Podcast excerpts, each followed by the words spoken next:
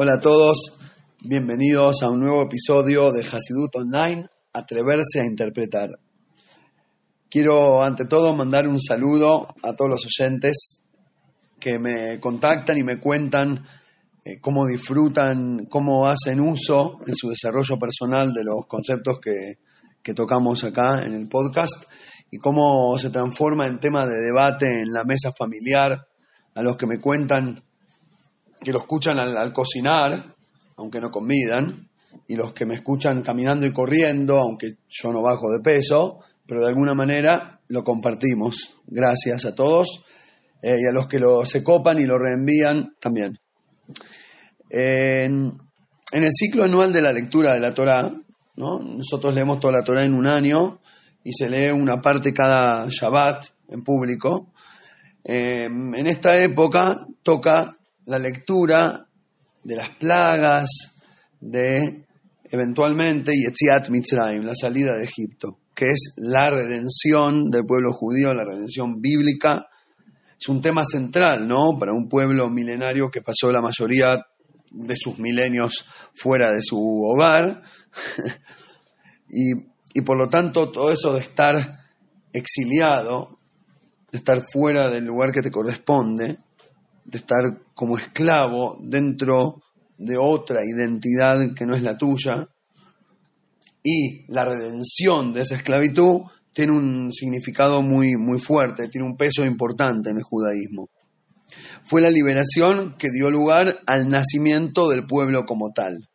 De hecho, los profetas, eh, cientos de años después, y Hezkel, por ejemplo, dice, de hablando de la salida de Egipto, dice, y aquel día que naciste, cuando te parieron, y lo dice, Yomuledet en el día de tu nacimiento. De hecho, de ahí salió la palabra Yomuledet, que se usa como cumpleaños hoy en día. En realidad en inglés se traduce exacto, birthday, tipo el día del nacimiento. El Yomuledet del pueblo judío es el día de la salida de Egipto no nada más la salida de Egipto es un nacimiento, como que durante los años de esclavitud éramos un feto en el útero materno y la salida de Egipto representa la liberación, que es el parto, sino que inclusive cuando los profetas hablan del futuro, visualizando aquella utopía mesiánica, nos dicen que cuando lleguemos a ese momento, la etapa previa va a ser dura como las contracciones de parto, como el trabajo de parto. De hecho, el profeta Isaías, compara los peores dolores del exilio con una situación en la cual una mujer llega hasta la cama de parto, es decir, se bancó todo el embarazo con las molestias y los dolores y los vómitos y todo se. Lo logró, llegó, pero claro, se tuvo que forzar tanto para llegar al momento que ya no le quedó fuerza para parir. O, según otra interpretación que hay sobre ese mismo versículo, ya no le quedó fuerza al bebé para salir, que se relaciona con, la metáfora que tenemos ahora. Ahora, este, esta metáfora del nacimiento, comparado con la salida de Egipto, lo explica profundamente el, el en un Maimer en Toiroir de Boeiro, él ahí ahonda en el ejemplo este del nacimiento, ¿no? Y dice, ¿qué es nacer? ¿Cuál es la diferencia entre antes y después? El bebé estaba enterito, sano, monitorean y después escuchar el, su corazón latiendo. El chico ya está entero y ya vive. Y después nace, es como que nada más salió de estar adentro a estar afuera, pero él ya existía. ¿Por qué llamamos al nacimiento el nacimiento de alguien? Ahí es donde empieza la persona, ahí es donde cobra identidad propia. Para entender esto, cita una quemará que dice, ¿a qué se compara un bebé en el útero materno? A un, interesante las expresiones que usa, a, a un cuaderno doblado, le pincas mecupal, como si fuera una carpeta cerrada, ¿no? Doblado dentro de sí mismo, tiene su cabeza entre sus pies, es decir, está todo así acurrucado el bebé adentro de la panza materna. Y otra cosa es que come a través de la madre, punto número dos, él no digiere por sus propios medios, no es que come, mastica, digiere y, ahí separa los nutrientes que los absorbe y eh, lo el desecho lo saca, sino que recibe directamente los, nutrientes ya refinados a través del cordón umbilical de su madre. Ella come, ella mastica, ella digiere y ella te lo regala. Ahora, el bebé creció, vive, pero no por medios propios. No es independiente, no es, no es, no es autosuficiente. Y el tercer punto que menciona es que el bebé, cuando está el feto en el útero materno, no respira por medios propios, sino que recibe oxígeno por el cordón umbilical. De vuelta, la madre respira y el oxígeno le pasa por la sangre a través de las células que van viajando por el cordoncito y le llegan a su flujo sanguíneo y así recibió el oxígeno que necesitaba para, para vivir, para crecer. Pero él no respiró solo. Estos son los tres detalles. Doblado, sin digerir, sin respirar. Y ahora vamos a ver qué significa. Acá es donde nos atrevemos a interpretar todas estas cuestiones que es interesantísimo, ¿no? que lo cuenta el Talmud escrito hace 1700 años. Eh, interesante que pensamos que antes las computadoras no entendían nada y parece que de alguna manera se arreglaban para saber cómo funcionan las cosas. Eh, pero más allá del ejemplo específico, si lo entendemos como metáfora, vamos a tratar de traducirlo. En las dinámicas del alma, en las cuestiones que nos pasan por dentro, también podemos estar como un bebé en posición fetal. ¿Qué significaría? Punto número uno, la cabeza entre los pies. En una situación sana, en una circunstancia correcta, la cabeza, el poder intelectual, debería estar por encima de lo que llamamos el corazón, los impulsos, los deseos, las calenturas. Me copé con algo sin sentido. lo intelectual debería tener un control por, sobre ese impulso emocional. Ahora, cuando, cuando el cerebro marca el camino y el corazón se suma al proyecto con, con los sentimientos y las piernas corren como consecuencia hacia ese lado, es una persona sana. Ahora, cuando el cerebro no produce liderazgo independiente, qué palabra, ¿no? Créanme que me cuesta usarla. cuando el cerebro no produce liderazgo independiente, sino que se subyuga a los pies, cuando los pies son los que piensan y eligen, y el cerebro se transforma en un empleado de, los, de sus impulsos, ahí estamos en problemas. A eso llamamos exilio. A eso llamamos al, pobre feto encerrado ahí adentro. ¿Qué pasa en esa circunstancia? Creces sin digerir. En otras palabras, logramos el resultado, pero sin el proceso. El bebé creció, pero nunca masticó ni, ni digirió nada. Es como si hubieras forzado un resultado. Qué genio es el argentino, el feto. Hiciste mulería. Pero no entiendo, ¿de qué te sirve haber falsificado la licencia de piloto si al final cuando te subas al avión no sabes volarlo, te vas a estrellar igual? ¿A quién engañaste?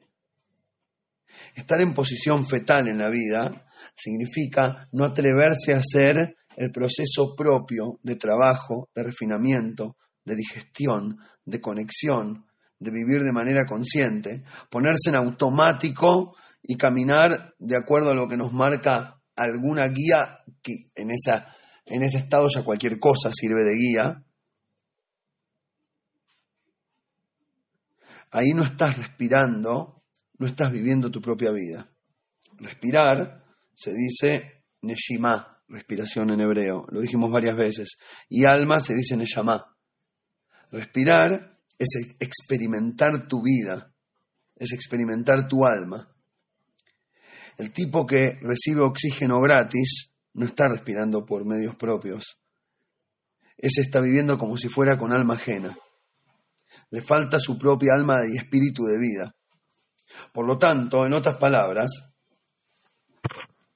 la redención se trata de atreverse a nacer. ¿Por qué?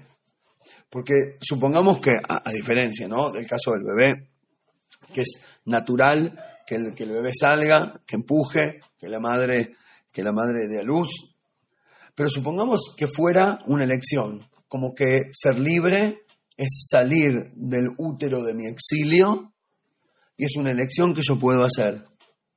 En otras palabras, definiríamos libertad como aquella independencia que es espiritualmente muy cara, casi inaccesible. Ayer justo un amigo mandó un videito de, de, dos minutos con una historia interesante.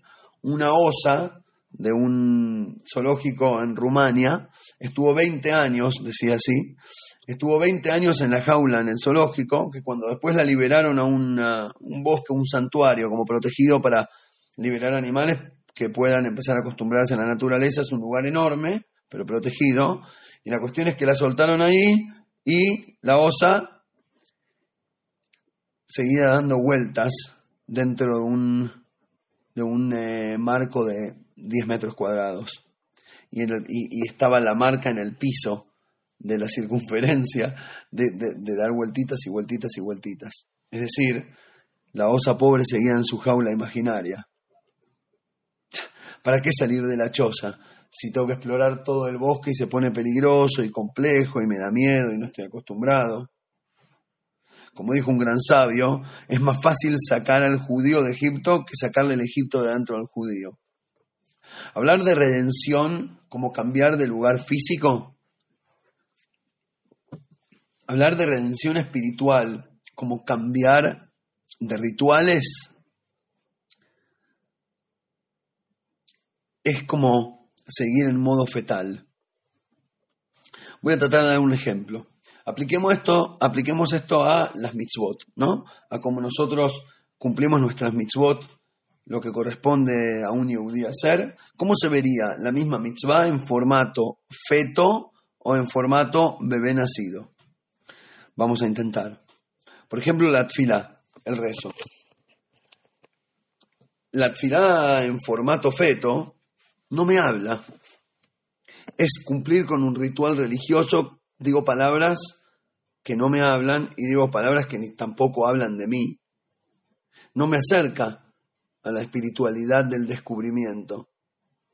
No me lleva a esa elevación, no me hace de trampolín, sino más bien lo contrario, me quita la responsabilidad de tener que hacer mi propia búsqueda porque justamente ya cumplí con el requisito superficial.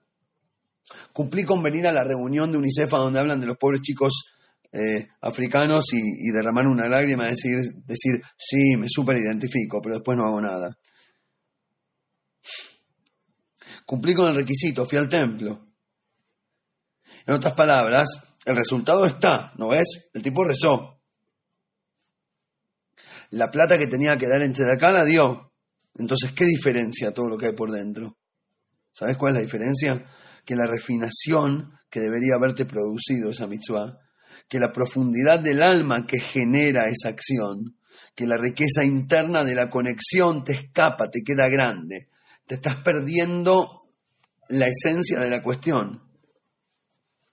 Una tefilá en formato bebé nacido sería lo que dice el pasuk, va'anit fila, y yo rezo.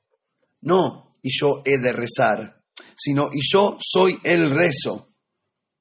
Va'anit fila, no es que estoy diciendo palabras. Estoy volcando mi alma. Vuelco mi alma frente a Hashem. Me vuelco a la conciencia universal. Medito para lograr hacerme parte del todo. Esa tfilá me refina, me eleva, me conecta, me acerca, me sensibiliza. En otras palabras, la diferencia entre el ejemplo A y el B, entre el feto y el nacido, el corte del cordón umbilical sería como pasar de ser religioso a tener Dios. Hacer tu propia digestión, a que tu crecimiento te pertenezca. Hay un maíz muy bueno para explicar esta idea.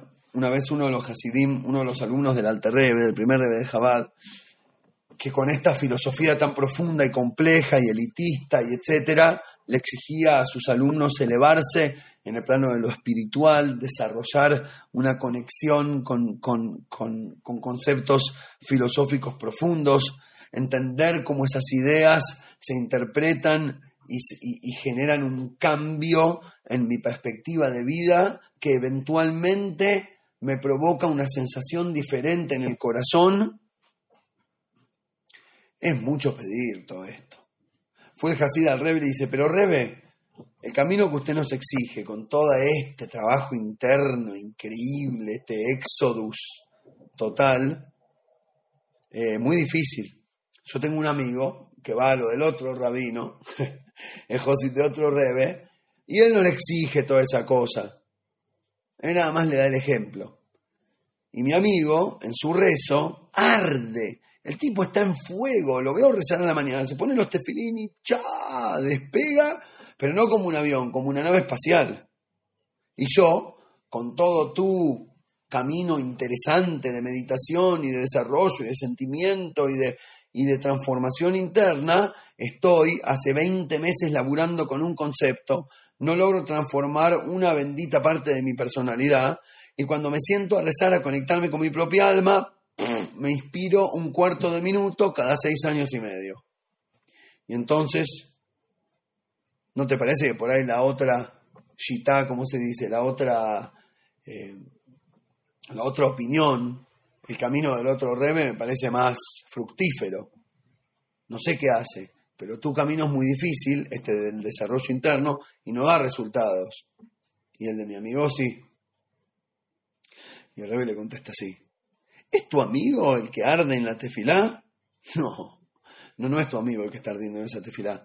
Es el rebe que arde dentro de la tefilá de tu amigo. En otras palabras, te colgaste de la inspiración de otro, te colgaste del cable del vecino y lográs vivir con algo, con una conciencia adoptada que como si fuera que la escuchaste y la repetís como propia, como los chicos chiquitos, que no tienen conciencia separada de los padres, sino que todavía se ven como una extensión de, la madre. De vuelta, es el mismo concepto. Antes de cortar el cordón umbilical espiritual, Y, de esa manera comes lo que come la madre, respirás lo que respira la madre. Sos tzadik, sos religioso porque copias algún rebe. Pero liberarse del galut, en vez de esto, es... Ah, perdón. Y entonces, en la historia, el rebe le dice, ¿es él el que está ardiendo? No, es su rebe el que arde dentro de su tefilá. A diferencia de tu caso, que con todo el esfuerzo grande y grave que haces, ese cinco minutos de inspiración, esos tres minutos de conexión con la musa que tenés una vez cada no sé cuánto tiempo, es absolutamente tuyo es un logro personal. Es vos habiendo logrado redefinir el material interno que te, que te hace ser vos mismo.